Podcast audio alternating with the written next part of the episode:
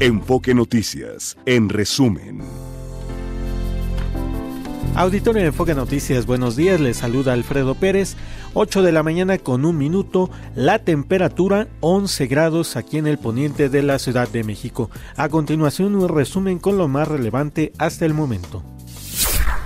Morena impugnó ante el Tribunal Electoral la designación de la empresa Signalab del Instituto Tecnológico y de Estudios Superiores de Occidente como la encargada de seleccionar las preguntas del primer debate presidencial del próximo 7 de abril por atentar contra el principio de neutralidad. Al respecto, en entrevista para Enfoque Noticias, Sergio Gutiérrez Luna, representante de Morena ante el INE, consideró que es clara la preferencia de la coordinadora de Signalab, Rosana Reguillo, hacia Xochil Gálvez. A nosotros nos parece que los datos de esta persona, que te digo, 36 menciones contra el presidente López Obrador, 20 menciones contra Morena y 10 errores, Xochitl, pues son una tendencia que no solo manifiesta una opinión personal espontánea, sino un activismo pro alguien, lo cual te digo otra vez, es válido, pero no necesario para este trabajo. Necesitamos buscar otra fórmula donde no, no estén ya involucradas estas personas y creo que nos ayuda, nos ayuda a clarificar, nos ayuda a darle certeza, nos ayuda a transparentar nos ayuda a evitar suspicacias. Creo que es bueno, creo que es positivo, Mario. ¿Para qué queremos dejar ahí un atisbo de duda sobre algo tan de tanta relevancia? No le veo yo la necesidad. En este espacio, Kenia López Rabadán, jefa de la oficina de campaña de Xochitl Galvez, negó que se hayan gastado varios millones de dólares para promover ataques contra el presidente López Obrador y la campaña de Claudia Sheinbaum. Dijo que se trata de un reclamo nacional por parte de la ciudadanía cientos de miles de, menciones en las redes sociales. Eso no se puede pagar, eso es totalmente orgánico. Eso es que la gente se sube a un reclamo nacional.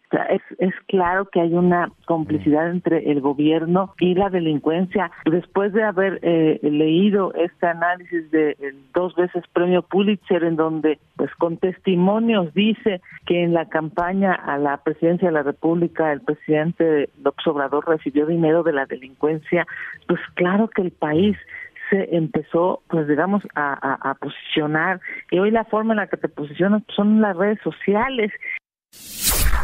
107 ciudades del país participarán en la Marcha por nuestra democracia del próximo domingo. Representantes de la sociedad civil demandaron al presidente López Obrador que no se meta en las elecciones del 2 de junio detiene la Secretaría de Seguridad Pública y de Protección Ciudadana de Tabasco a Josué Elimelet, quien podría haber sido el autor de la muerte de tres jóvenes durante la madrugada del domingo en un bar de Villahermosa. Fue asesinado Andrés Valencia Ríos, exalcalde panista de San Juan Evangelista, Veracruz. La Fiscalía del Estado ya abrió una carpeta de investigación. El empresario Carlos Slim aseguró que el desplome ocurrido en la línea 12 del metro en 2021 no fue por una falla de origen, sino que se debió a la falta de mantenimiento. Yo creo que en general en muchas cosas que se han hecho en México ha faltado mantenimiento, no de este gobierno, de varios, este, no solo en ese lugar, en otros lugares que se apagan no sé qué y pasa esta cosa, pasa la otra. Y aquí como se resolvió este estado de la línea 12, fue todavía más agudo, más, más eh, ¿cómo te diré?, con más exigencia porque se aplicó el reglamento del gobierno de la ciudad después del, del, del sismo del 17 que se puso más más este, estricta la, la, regulación. Pero yo creo que algo que dura 12 años con 900 millones de personas pasando por ella y que después de repente hay un problema, pues yo no lo veo como falla de origen. En información internacional le comento que representantes de la CIA, de la inteligencia de Israel y una delegación palestina se reunirán en el Cairo con responsables egipcios y de Qatar para discutir una posible tregua en la franja de Gaza y el intercambio de prisioneros, esto en el marco del conflicto entre Israel y Hamas. Son las 8 de la mañana con 6 minutos, 11 grados nos marca el termómetro aquí en el poniente de la Ciudad de México. Hasta aquí este resumen informativo y continuamos con más en Enfoque Noticias después de esta pausa. Entendiendo la política con Sabino Bastidas. Sabino Bastidas en Enfoque Noticias, ¿cómo estás? ¿Qué tal Mario? ¿Cómo estás? Muy buenos días. Un placer saludarte y un saludo al auditorio. Oye, pues viene una marcha eh, este fin de semana. Eh, para defender la democracia. Eh, ¿Cómo estás viendo las cosas? A ver, cuéntame. Mira, pues tenemos, eh, eh, tenemos eh, dos marchas propiamente dichas, dos tomas del Zócalo. El 18 de febrero será la llamada Marcha por Nuestra Democracia, en donde, según los organizadores, en 107 ciudades se va a llevar a cabo una eh, movilización ciudadana, este, en la que hay un solo orador, que será Lorenzo Córdoba, en la que se han definido incluso las personas que estarán en el templete, que han sido las que han estado en las dos marchas anteriores, y es una marcha ciudadana a favor de la democracia. Ese pues es prácticamente la marcha contra López Obrador, contra las acciones del gobierno. Es una marcha opositora sin candidata opositora. No es el inicio de la campaña, no estará Xochitl Gálvez, pero movilizarán sin duda los partidos políticos, tratarán de demostrar músculo, medirán cuántos metros cuadrados llenaron del Zócalo a las 10 de la mañana el próximo 18 de febrero. No es inicio de campaña, pero de facto es la movilización que está demostrando el músculo del anti-López Obradorismo, de la oposición, de la necesidad de cambio. La respuesta, como ha sido en otras ocasiones, del, del, sistema y del, del gobierno y de la, del, del, partido en el poder, será el primero de marzo, la fiesta por la democracia, no confundir con marcha por nuestra democracia, que será propiamente el inicio de campaña de la señora Claudia Sheinbaum con Claudia Sheinbaum con toda la con todo el aparato. Bueno, ¿cuáles son los claroscuros de toda esta de toda esta idea de tomar el Zócalo por parte de las dos grandes ofertas políticas? La primera es que la marcha, la marcha por nuestra democracia, que es una marcha que pretende ser una marcha ciudadana, que pretende mandar la señal de que del otro lado del gobierno hay una fuerte oposición, pues tendrá el vacío de no tener a la candidata, que pierden la oportunidad de que esa movilización sea en torno a, la candidatura de Xochitl Gálvez, que es fuera, de, fuera del, del, del, inicio formal de las campañas y cualquier expresión pudiera llegar a tener implicaciones en términos de la regulación electoral pero que marca claramente la lógica del cambio, la lógica de la oposición a, Claudia Sheinbaum. Y del otro lado veremos a la maquinaria gubernamental este, tratando de demostrar de qué están hechos. Yo no sé efectivamente si, si, llenar plazas en el siglo XXI es la mejor manera de, demostrar eh, de, qué están hechos cada uno de ellos.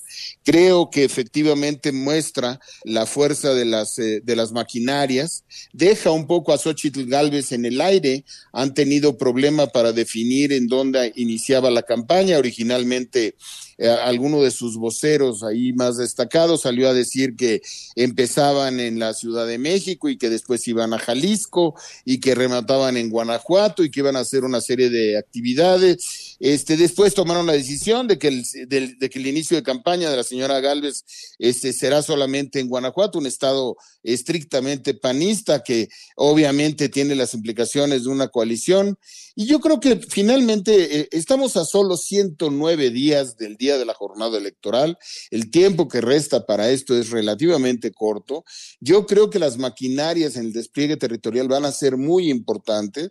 Creo que al final las maquinarias van a demostrar la participación política de cada una de las dos fuerzas, que la participación política pudiera tener algún impacto en un sentido u otro, que sentir que ya ganaron los, eh, los oficialistas les puede generar una situación comprometida, no se están confiando, en los estados están articulando una estructura muy poderosa, muy robusta, muy fuerte. Y del otro lado, la, la, maquinaria que trata de generar que el dilema sea continuidad y cambio y que la gente esté por el cambio y no la continuidad, tratando de, fortalecer todas estas debilidades que tiene López Obrador, que tiene su gobierno y que tendrá la candidata, como los temas de seguridad y demás. Las marchas realmente se están dando de manera virtual en las redes sociales, ahí están las grandes maquinarias económicas, eh, poco fiscalizables y poco eh, fiscalizada. Pero bueno, veremos la nostalgia de tratar de llenar el zócalo de cada una de estas dos. Este, veremos el ingenio del que son capaces los dos equipos de campaña en una campaña que lleva muchos meses y que, y que está prometiendo días muy aburridos este, de, de candidatas que no están despertando el, el, entusiasmo y, la, y la pasión de sus respectivos partidos políticos, que ya están más preocupados por ganar cada una sus respectivas gubernaturas, diputaciones, senaduría, que están en lo suyo y que finalmente los grandes arreglos políticos de la presidencia de la República, pues a lo mejor no son los grandes arreglos políticos de los partidos políticos. Y al interior de las dos corrientes claramente hay disputas internas, procesos de ajuste y que tendrán que ver, este, por supuesto, con el resultado electoral. Insisto, va a ser mucho más rápido de lo que habíamos estimado estos, ciento, estos 109 días y estos dos arranques. Uno, eufemísticamente, es un arranque de campaña tomando el Zócalo sin candidata, el otro será con candidata, veremos este, los números, veremos la disputa por cuántos llenaron el zócalo, veremos las discusiones aburridas de siempre de cuántos acarreados llevaste, generarán quizás más molestias que adhesiones, porque a la gente a veces que la lleven, este, que la, la, tengan ahí en el sol, en el frío, este, sin comer y sin agua, eh, genera a veces este, el efecto contrario, pero pues cada uno de los partidos a la antigüita llenando el zócalo como se los enseñó y lo logró tantas veces el presidente López Obrador. Mario. Oye, bueno, pero lo, que pasa es que dices que marcha sin candidata, pero dicen que no es partidista, que, habrá quienes apoyan a Xochitl Gálvez y quienes no, que más bien es una, Unidos y otras organizaciones que están organizando esta, valga la redundancia, esta, esta marcha, dicen que más bien es una defensa por la democracia, por el voto libre, por las eh, instituciones democráticas, las instituciones electorales, que no tiene un tinte netamente partidista. Eh, pero tú lo ves como, como, pues, ya el inicio de la campaña prácticamente.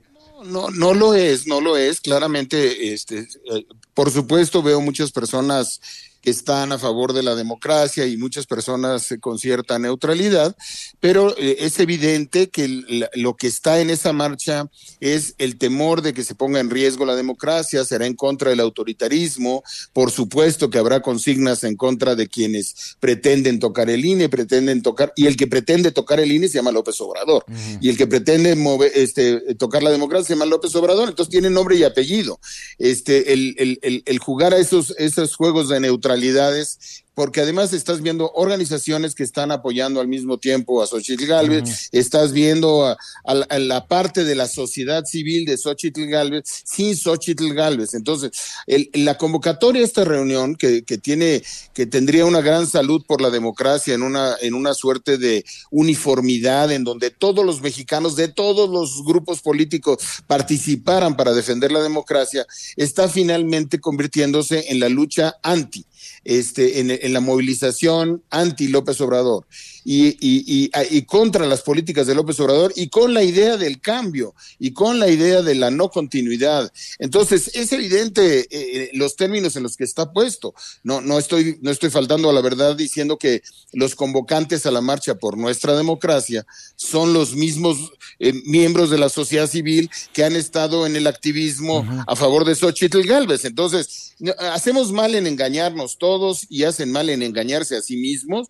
Este mismo evento de sociedad civil con Xochitl Galvez ya en la campaña mandaba una señal diferente, quieren hacer el ejercicio de neutralidad y se enredaron como se han enredado en muchos mm. otros temas en el lado de la oposición, porque la oposición está fragmentada, tiene partidos distintos, no está planteada correctamente desde el principio y está sufriendo sus contradicciones. Hay que reconocerles que en medio de todo eso se están abriendo paso y no es un asunto menor. Si hace un año tú y yo hablábamos aquí de que no había oferta partidistas opositoras ni alternativas para la alternancia, lo cual hay que celebrar que, que eso se esté moviendo.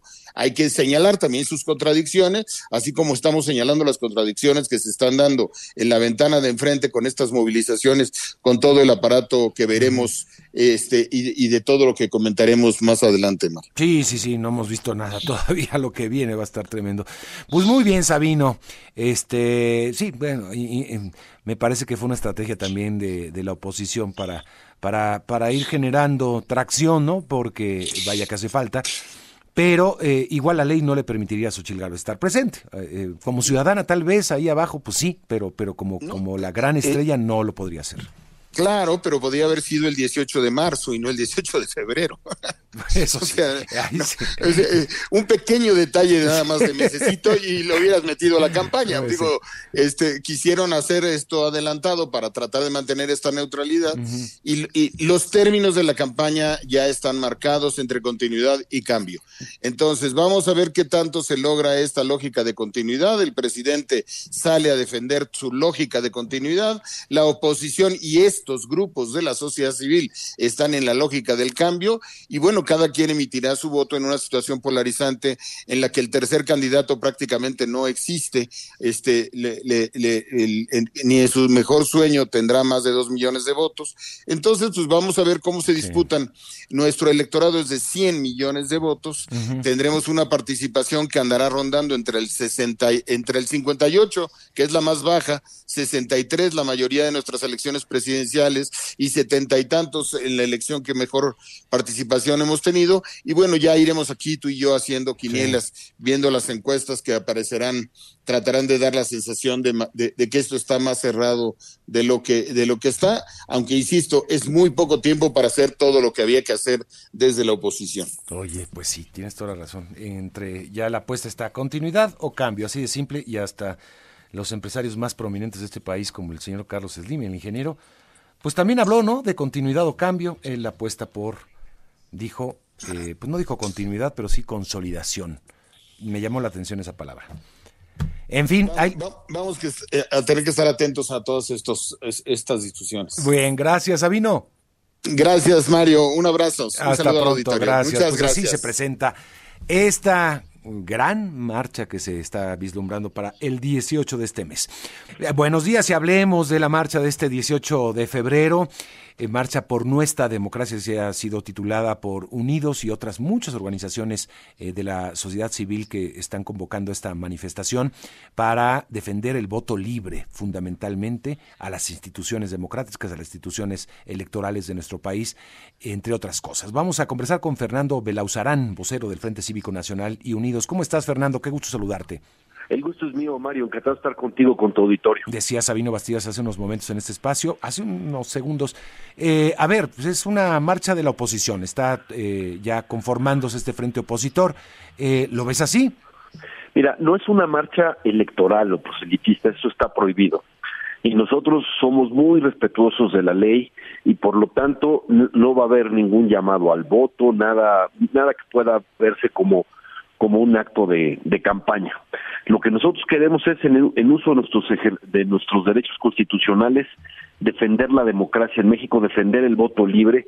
Hay cosas muy graves que están sucediendo en el país en muchos aspectos, ¿no? Uno, evidentemente, es, es el, eh, la violación a la Constitución, la violación a las leyes, etcétera, y sí también la elección de estado que se está viendo que se que el principal eh, eh, o el delincuente electoral reincidente más claro en el país es el propio presidente. Tiene más de 30 fallos del Tribunal Electoral eh, que lo han que le han llamado la atención, que le han dicho que ha faltado a la ley y sin embargo, pues eh, quizás borra algunas eh, publicaciones de un mes anterior y sigue haciendo exactamente lo mismo. Entonces queremos que se respete la ley, queremos que haya una que, que, que haya voto libre el día de la elección, hay muchas amenazas al voto libre con lo que se está haciendo, el manejo de los programas sociales, etcétera. Y lo que queremos es que la ciudadanía defienda la democracia, las conquistas que tanto trabajo nos costó. No es algo que estemos inventando, no hay que ver las iniciativas que se presentaron en donde se busca contener el control de la Suprema Corte, es decir, acabar con la división de poderes, quieren acabar con todos los contrapesos para que volvamos a ser el país de un solo hombre, eh, quieren controlar las elecciones desde el gobierno otra vez, otra vez quieren desaparecer al INE, ya rescataron el plan A. Entonces, la verdad es que sí estamos en un momento complicado y si y las y la democracia se conquistó en las calles, pues en las calles lo tendremos que defender también. Algo importante, en la Ciudad de México no va a haber marcha. Nos vemos directamente en el Zócalo a las 10 de la mañana. No va a haber, o sea, eh, no hay un punto de partida, ¿verdad? Va a ser simplemente la, la cita en el Zócalo. Sí, exactamente. Es que vamos a tener un orador único, es Lorenzo Córdoba, que representa muy bien la defensa de, de la democracia que se construyó, digamos, en la en la transición. No fue una concesión graciosa del poder, fue una conquista de generaciones por la de, luchadores por la democracia que pudo cristalizarse en un sistema, pues eh, digamos razonablemente equitativo, transparente, etcétera, que había cosas que mejorar, por supuesto, pero no tirarlo a la basura como se está haciendo para regresar. Nos quieren regresar incluso antes de 1963, cuando cuando se crearon los los este se crearon las eh, los diputados plurinominales, los que se llaman o de partido, que era para que hubiera al menos una pluralidad en, en, el Congreso. Bueno, nos quieren nos quieren regresar a antes de López Mateos, no es algo eh, verdaderamente patético. Bueno, va a estar Lorenzo Córdoba y queremos que todo mundo escuche el mensaje de Lorenzo. Si hacemos una marcha, lo que tarda en llegar la cantidad de gente al Zócalo, la experiencia es que no todos se quedan al meeting o mucha gente no ha llegado cuando se da el meeting, etcétera. Entonces decidimos eh, que nos vemos directamente en el Zócalo para que todos podamos escuchar el, el mensaje que va a ser importante y se va a leer un manifiesto eh, sobre el voto libre y la necesidad de esto que es, insisto, no es un acto proselitista, es un acto para defender el derecho que tenemos los ciudadanos a elegir nuestros gobernantes y defender una república con división de poderes, con contrapesos, con equilibrios, porque pues la verdad es que no queremos regresar al despotismo del monarca sexenal del siglo pasado. A ver, pero esas son las iniciativas que mandó el Ejecutivo estas 20 iniciativas que hay unas propuestas para cambiar, digamos, el, pues todo el, el diseño electoral que tenemos, pero eh, eso eh, no está vigente ni, ni, ni, ni se ve de cerca que vaya a ser aprobado en esta legislatura, Fernando. Sí, pero, pero la intención ahí está, ¿no? Es, es la intención y ya vemos que sí están avanzando. Por ejemplo, por primera ocasión tenemos una ministra electa designada por dedazo, ¿no? Y que es absolutamente partidaria, cuyo único mérito que se le conoce es su obediencia, ¿no? Sinceramente, pues este no tiene una carrera judicial, no tiene una carrera académica, no, de, esos, ¿cuál es su su su este eh, su virtud entre comillas pues la obediencia no a eso va y eso es lo que lo que hemos visto. El presidente puso una ministra absolutamente incondicional no están a una más a una más un un ministro más de esas características y ya no va a haber ya no va a pasar ninguna acción de, de inconstitucionalidad ya no va a pasar ninguna controversia. Y eso qué quiere decir que con la simple mayoría que con la mayoría simple en las cámaras podrán eh, aprobar cualquier ley que sea lo más aberrante posible, que sea totalmente inconstitucional y no se le va a poder echar abajo y tendrá vigencia.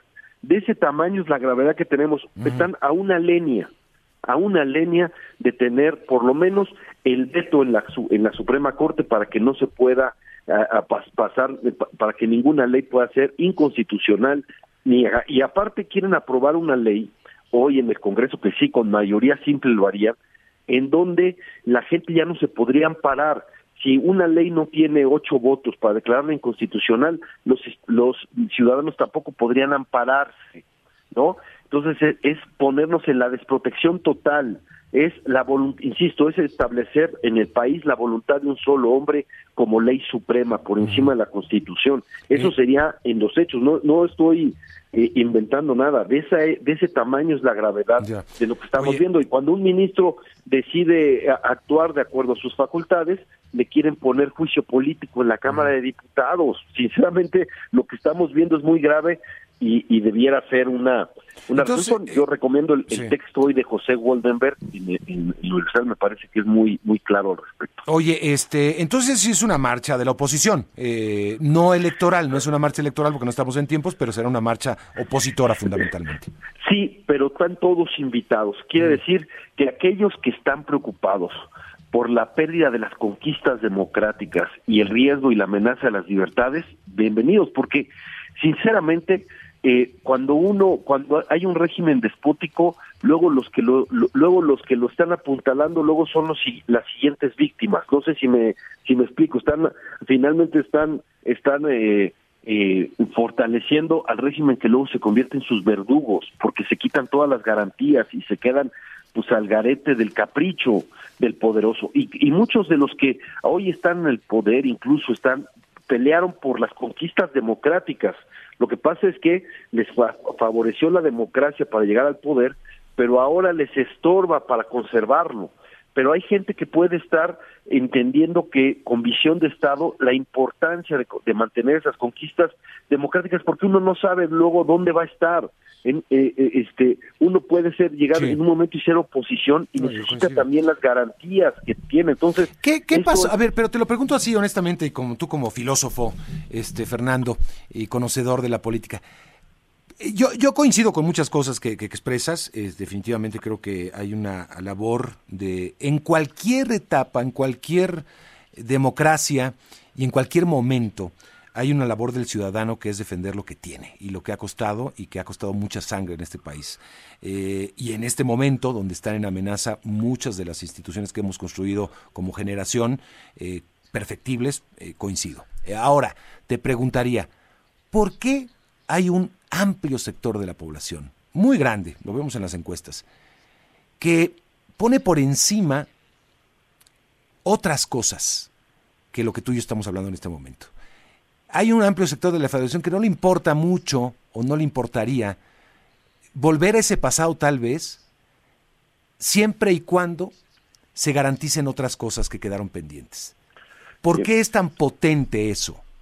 ¿Por qué no hay un reconocimiento de los que pensamos como tú y yo, en muchas cosas, no todo, evidentemente igual, de lo que se dejó de hacer y tal vez ahora se esté haciendo. No, tienes, tienes razón. Eh, das un poco, das en el clavo. La verdad es que eh, lo que, si, si llamamos viejo régimen antes de la alternancia, y después de la alternancia hasta 2018, régimen de la transición, es cierto que el régimen de la transición quedó a deber. No resolvió muchos problemas, al contrario, y, mostró excesos y abusos, etcétera. Eso es verdad. ¿no? El problema es que se está tirando al niño con el agua sucia y no estamos mejor que en 2018 en nada, ¿no? Tuve el sistema de salud, el, el, verdadero colapso que estamos viviendo. Oye, ya brotó de nuevo el sarampeón. Eh, nosotros vimos cómo eh, el Sistema Nacional de Vacunación fue uno de los éxitos que tuvo el viejo régimen, así cuando uno era cuando era niño, y se lograron niveles de vacunación arriba del 90% de todos los niños. Hoy más del 70% no tiene su vacunación completa. El sarampión ya estaba erradicado, ¿no? Ya regresó. y, y, como esos casos vemos otros, la, el, el, asunto de la megafarmacia está surtiendo cinco recetas al día, ¿no? Cuando la gente, evidentemente, como lo hemos visto, por ejemplo, los tratamientos contra el cáncer no los tienen, ¿no? y eso es eh, eh, el asunto de la de la incluso la vacuna contra el covid. Ok ya se puede tener ya se pueden tener algunas Pfizer y otras en el en la farmacia pero pero solamente los que la pueden pagar a mil pesos un poquito menos la vacuna. Y toda la demás gente les tienen que dar una vacuna que no les funciona para la para las nuevas cepas que no está que, que es solamente un acuerdo político con la con la dictadura, ¿no? Sinceramente, ese es el eh, y, y, están pues al garete. Sí hay una desigualdad tremenda en eso. Y si vemos la parte educativa también, y para qué te digo el tema del crimen. Nunca el crimen organizado había sido tan poderoso en, en este país como ahora y no lo digo porque no es un asunto solo de muertos y desaparecidos, que ya es un caso gravísimo y una crisis humanitaria tremenda, es un asunto de que tienen ya el control de la distribución del pollo, del refresco, de la cerveza, no se puede cultivar si no se les paga, no se puede cosechar si no se les paga, el que tiene el, el estanquillo más modesto tiene que pagar derecho de piso, eso pasa en muchas localidades y se está extendiendo, las carreteras son más inseguras que nunca, porque han porque se han empoderado. De ese tamaño es el, la gravedad y en lugar de ver esto como un tema de estado porque es el elefante en la sala imagínate que la próxima presidenta la elige la, elige el narco y no los ciudadanos en lugar de poner eso en el centro de la preocupación como como mínima responsabilidad yo tengo un estadista sin mínima responsabilidad institucional, eso se pierde en la polarización, ¿no? Y eso me parece que es, e, es el elefante en la sala, el peso que tiene hoy el crimen, y entonces no estamos mejor que antes. ¿Cuáles son los, los satisfactores que tienen? Pues sí, las transferencias en efectivo, que no están en cuestión, por cierto, en la, en la elección. Ya Xochitl Gálvez ha dicho que respalda esto. El problema es el manejo clientelar de eso. la coacción que se hace. Y, y te voy a decir quién lo denunció en 1996 o 97. Hay un video muy conocido ahí del propio presidente, del actual presidente, donde dijo que el fraude electoral ya había cambiado, que ahora el fraude electoral eran eran eran los programas sociales personalizados. Podemos coincidir, creo. Y, y, entonces, y entonces nadie ha llevado un sistema de de, de, de, de, estas entregas personalizadas como él. Lo que nosotros queremos es el voto libre, que la gente vote libre. Ese es nuestro derecho, ¿no? Eso es lo que estamos peleando y hay muchas condiciones que lo están poniendo, digamos, en duda. Entre otras, pues sí, la intervención ilegal del presidente. Él, él, él peleó la, la legislación porque Vicente Fox dijo en, en un par de ocasiones, eso es lo que está en la sentencia del tribunal, que no había que cambiar de caballo a mitad del río y por eso le dijo cállate chachalacas, hizo todo el tribunal, dijo que puso en peligro la elección. Bueno, eso es una cosa pueril, mínima, a comparación de lo que estamos viendo ahora. Con descaro es más, presenta las iniciativas y dice, esto es para que los, los mexicanos elijan, se, se mete a la elección de cabeza teniendo lo prohibido. O sea, entonces tenemos muchas razones para pelear por nuestra democracia. Esa, la parte, por supuesto, de, de, de, que se cumpla la Constitución en eso, pero también la parte de que este país no vuelva a ser el país de una sola persona, de una sola voluntad. Bien, Fernando, pues eh, gracias y estaremos pendientes, por supuesto, de esta convocatoria y, y, pues ver lo que pasa este 18 de... Entonces, la cita es en el Zócalo de la capital mexicana, sí, claro, directo. Y, es, y, claro, y es la continuación. Ya. Primero marchamos el 13 de febrero, de, el, perdón, el 13 de noviembre de 2022, sí. luego es el, la gran concentración, el Zócalo Rosa, el 26 de febrero, esta es la continuación, eh, por eso va a estar José Woldenberg, va a estar José Ramón Cosío, que fueron los dos uh, anteriores, anteriores, oradores, y ahora, y ahora, va a estar Lorenzo Córdoba, Lorenzo Córdoba. y los Bien. esperamos en el Zócalo a todos. Gracias, gracias Fernando Blauzarán, vocero del Frente Cívico Nacional y Unidos también. Vámonos eh, con otra cosa, y es que Morena en la Comisión de Justicia de la Cámara de Diputados está buscando aprobar el próximo jueves un dictamen con reformas para frenar controversias constitucionales y acciones de inconstitucionalidad, como lo estaba mencionando hace un momento Fernando Belauzarán. Y vamos con Sergio Perdomo. ¿Cómo estás, Sergio? Hola, Mario. Un saludo a la audiencia. Morena en la Comisión de Justicia de la Cámara de Diputados busca aprobar en un par de días, el jueves de esta misma semana, un dictamen con reformas para frenar controversias constitucionales y acciones de inconstitucionalidad que fue presentada por el morenista Juan Ramiro Robledo, que es presidente de la Comisión de Puntos Constitucionales. Morena busca de algún modo brindar iniciativas que se aprueben en favor del presidente de la República. El dictamen propone modificar los artículos 42, 43 y 72 de la ley reglamentaria del artículo 105 de la Constitución.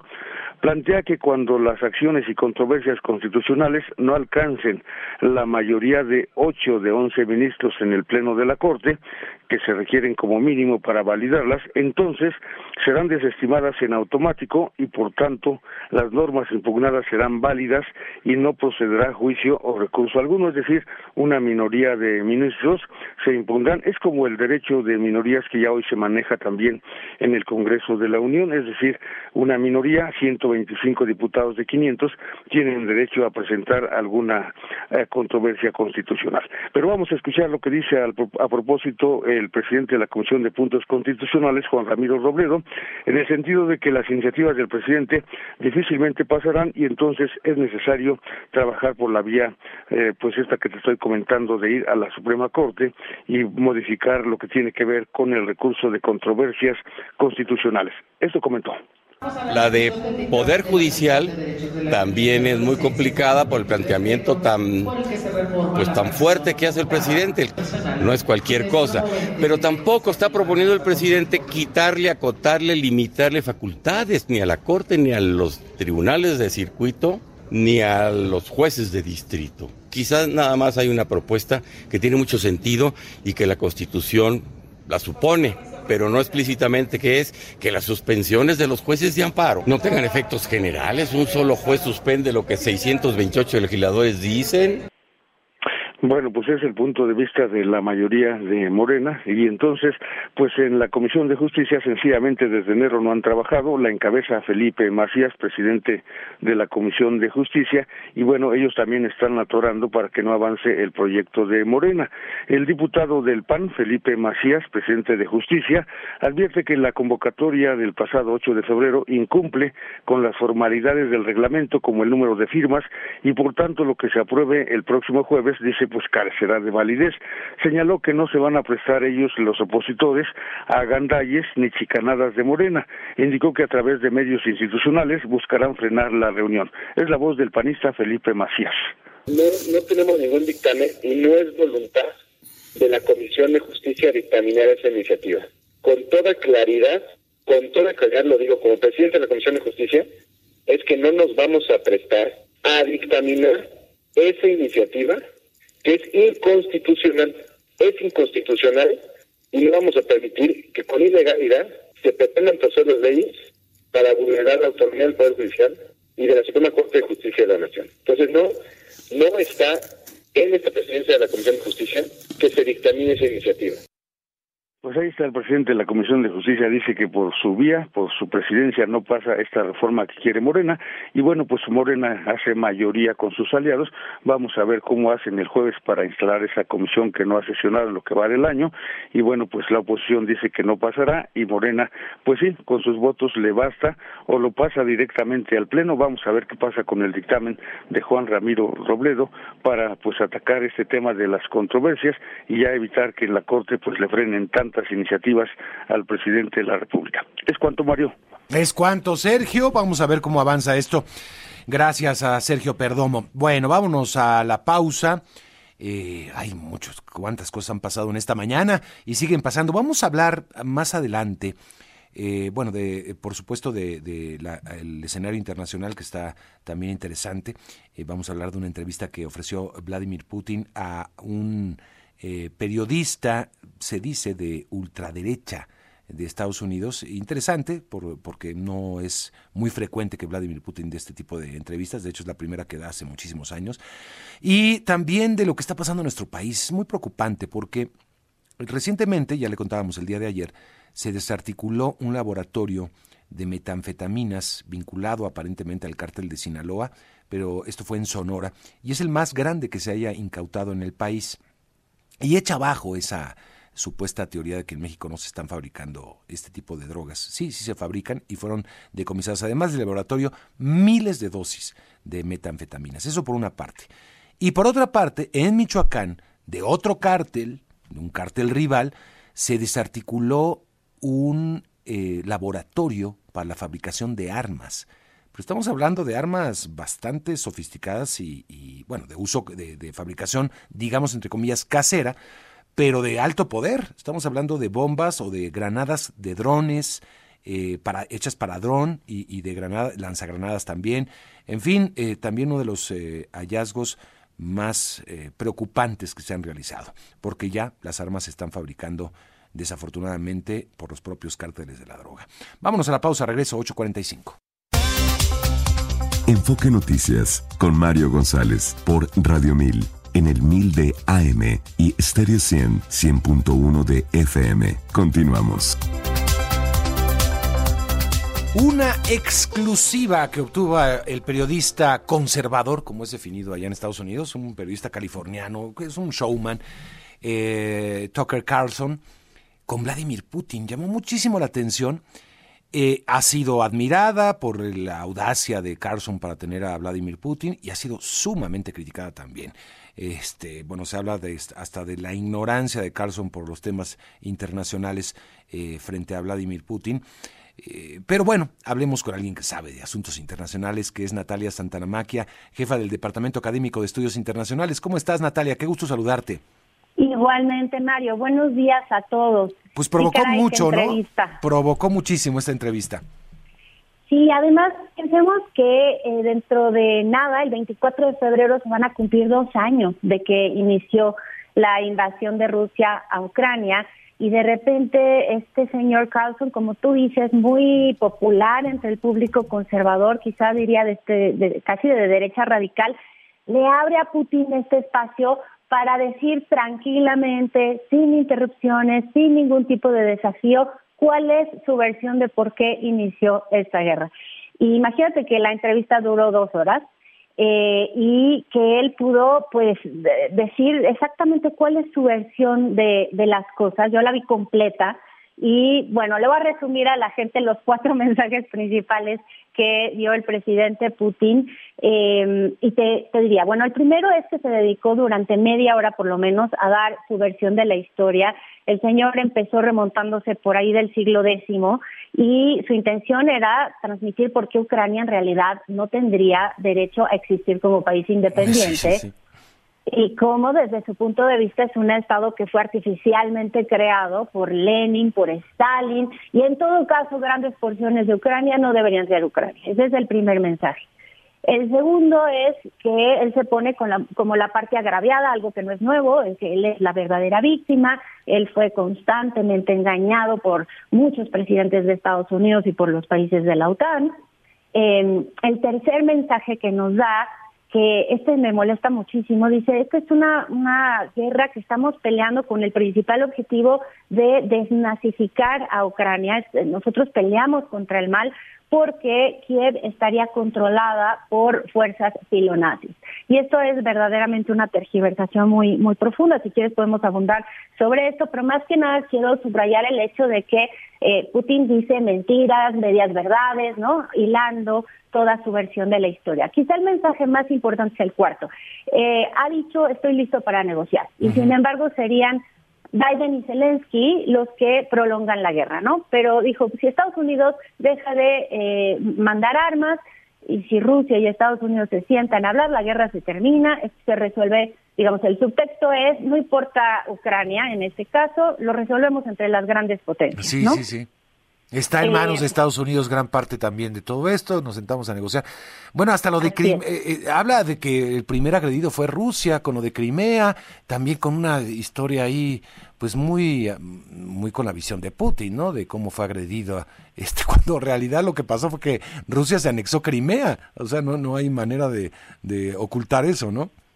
Claro, y entonces, digamos, siempre él está tratando de hacer un ejercicio que podríamos decir claramente de propaganda, en la cual eh, Ucrania tiene la culpa de que Rusia la invada, ¿no? Entonces es como esta tergiversación de, de, los hechos.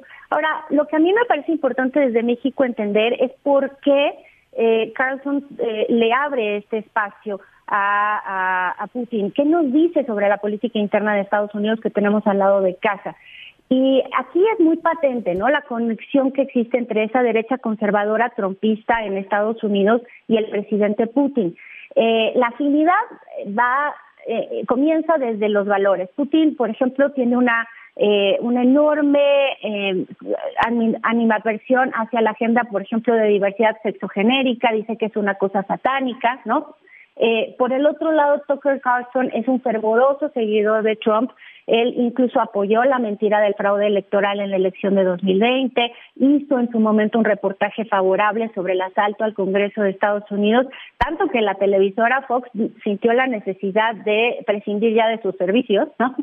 Eh, y entonces, ¿a quién le habla Putin cuando está en esta plataforma? Le habla a los republicanos más conservadores que son eh, votantes en la próxima elección. Y creo que son dos los objetivos de Carlson al abrirle esta plataforma. Uno es generarle a Trump votos para la elección presidencial. Digamos que después de escuchar a Putin, algunos votantes pueden pensar, Biden nos tiene financiando una guerra que en realidad no debería de existir porque Putin quiere la paz entonces una razón más para no votar por Biden.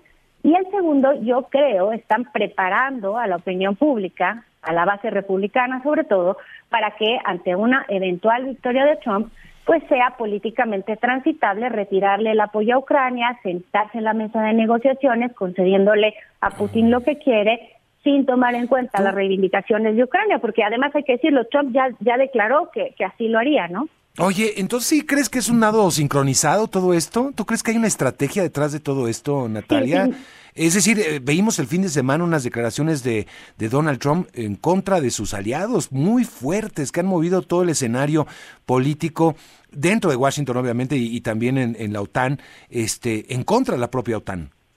muy fuertes. Eh, exacto, para poner en contexto a la audiencia, en uno de sus rallies lo que dijo Trump es que eh, los miembros de la OTAN, muchos no pagan lo suficiente a la alianza, por lo tanto, eh, yo no defendería a alguno de estos miembros eh, si no paga e incluso alentaría a Rusia que los invadan. Esto es increíble en términos de seguridad nacional de Estados Unidos que un presidente pueda eh, de lejos eh, sugerir una cosa de este estilo y sí lo veo como un lado sincronizado porque además vemos como el eh, Trump intenta arrastrar a todo el Partido Republicano a apoyar a su visión.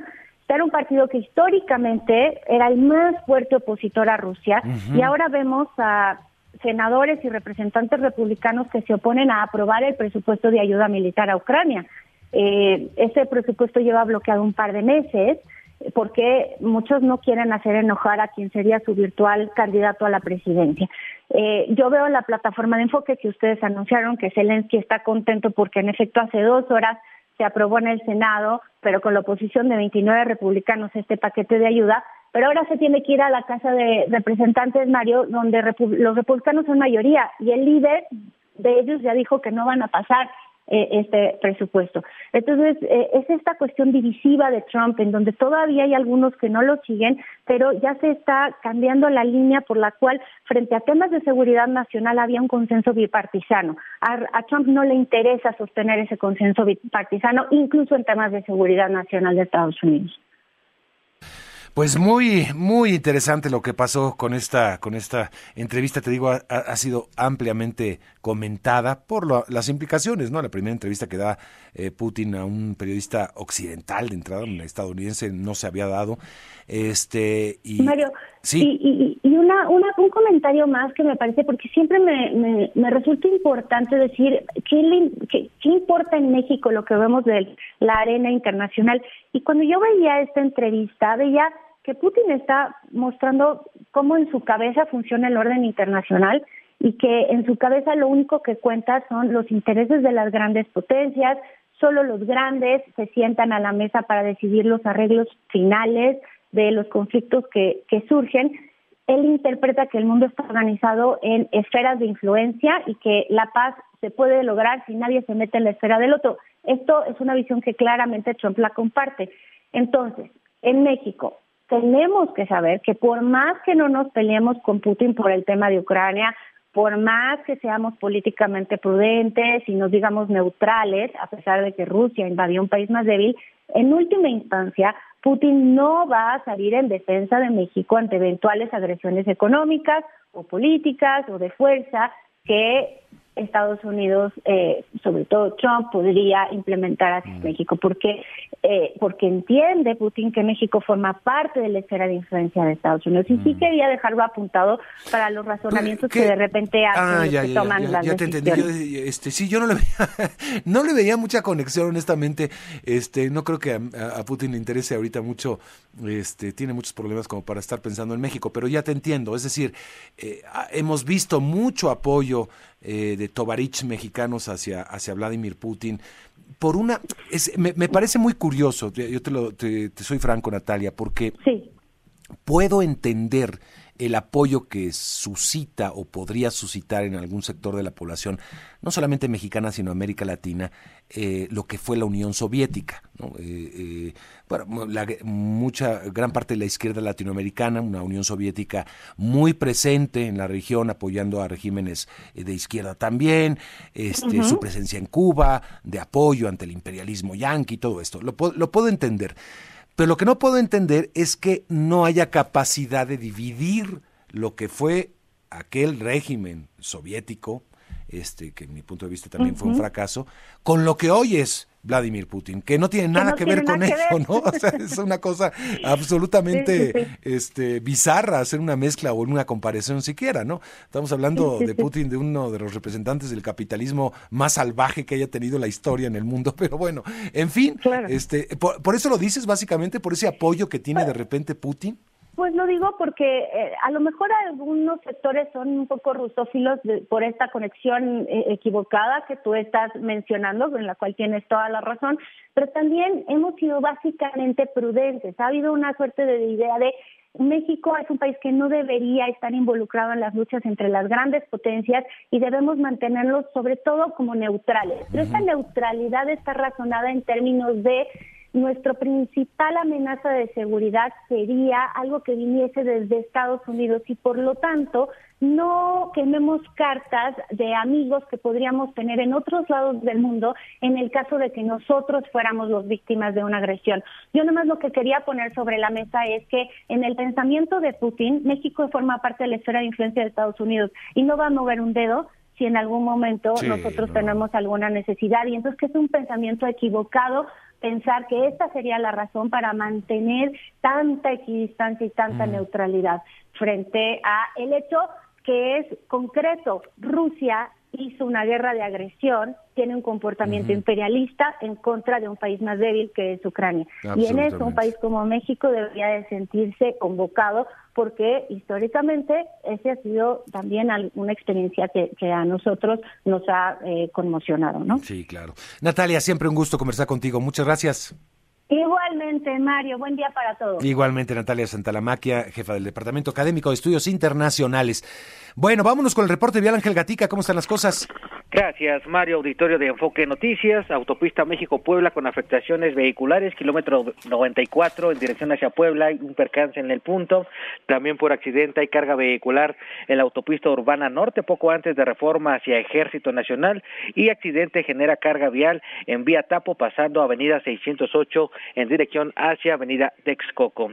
Calidad del aire mala para los municipios Coacalco, Ecatepec y Tul Mario, el reporte. Muchas gracias. Buenos días. Que tengas buenos días. Hubo un evento muy interesante en Centro, una universidad que queda aquí en la capital mexicana, eh, y eh, ahí fue presentado eh, un documento del Consejo de Empresas Globales.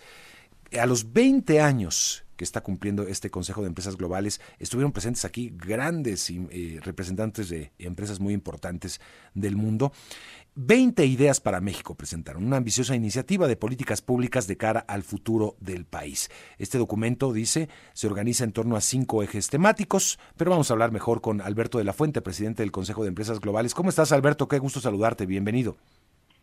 No, el gusto es mío, Mario. Muchísimas gracias por recibirme en tu programa y poder platicar con tu auditorio. Pues además en un momento importante, ¿no? En un momento de definiciones, de políticas públicas, un momento importante de lo que está viviendo la economía del país. No, así es, así es, y este es un ejercicio que comenzamos a inicios del 2023, así es decir, ya justo un poquito más del año, donde nos juntamos con, con expertos, con investigadores, académicos, obviamente empresarios, comunicadores, estudiantes, un gran número de personas, realizamos foros temáticos y es así como llegamos a estas a estas ideas que creemos que son muy puntuales, prácticas y en algunos casos incluso este, innovadoras para presentarle al, siguiente gobierno eh, con esta idea de favorecer la relocalización en nuestro país, ¿no? Sí, algo que muchos consideran ya se está aprovechando, lo estamos viendo en las cifras y otros dicen, pues a lo mejor se nos pasa el tren. ¿Cómo lo ves tú? ¿Lo estamos aprovechando o se nos está pasando el tren, Alberto? No, yo creo que la relación que tenemos con nuestros socios de Norteamérica, Estados Unidos principalmente, pero también Canadá es, es muy fuerte y es una es una locomotora que nos va jalando eh, lo interesante sería que no nos jalara, sino que nosotros mismos la empujáramos. Y ahí es donde creo que tenemos todavía mucho por hacer para realmente aprovecharlo al, al, máximo. Sobre todo que efectivamente es una ventana relativamente corta y por eso hablamos del 24 al 30, porque después este bono demográfico del que tanto hemos venido hablando por unas décadas, pues se comienza a terminarse, ¿no? tenemos una ventana donde realmente podemos aprovechar para, para que este país sea otra cosa para las generaciones futuras. Cinco ejes temáticos, ¿cuáles son? Cuéntame. Pues mira, los cinco ejes temáticos que, que por cierto no, no tienen orden de importancia porque al final todos están eh, conectados, complementan, pero el primero es el de talento, formación de talento. El segundo tiene que ver con todo lo que es infraestructura, logística y conectividad. El tercero es transición energética. El cuarto es estado eficaz y el quinto es seguridad. Ya. Y de ahí, y de ahí, bueno, pues lo que hicimos para términos didácticos es que se desprenden cuatro ideas de cada uno de estos ejes y bueno, pues es así como llegamos a las 20 ideas, aunque si leemos el documento que son como 300 cuartillas, pues se verá que hay, hay mucho detalle y en realidad son, son muchas las ideas que, estamos proponiendo. Ya, eh, sí, hay muchos, eh, muchas tareas pendientes, creo que eh, coincidiríamos en, sobre todo, bueno, en muchos asuntos, Estado de Derecho, eh, seguridad, creo que sigue siendo uno de los grandes problemas. Todavía me acuerdo hace muchos, no, no tantos años, Alberto, pero hablábamos, le, preguntaba yo a los empresarios mexicanos, ¿el tema de seguridad está afectando incluso a empresas, eh, digamos, globales con presencia en México? Me decía, no, no es factor, sí es un problema, pero no es factor. Ahora ya nadie puede ocultar que es un gran problema a la inversión el tema de la seguridad, Alberto.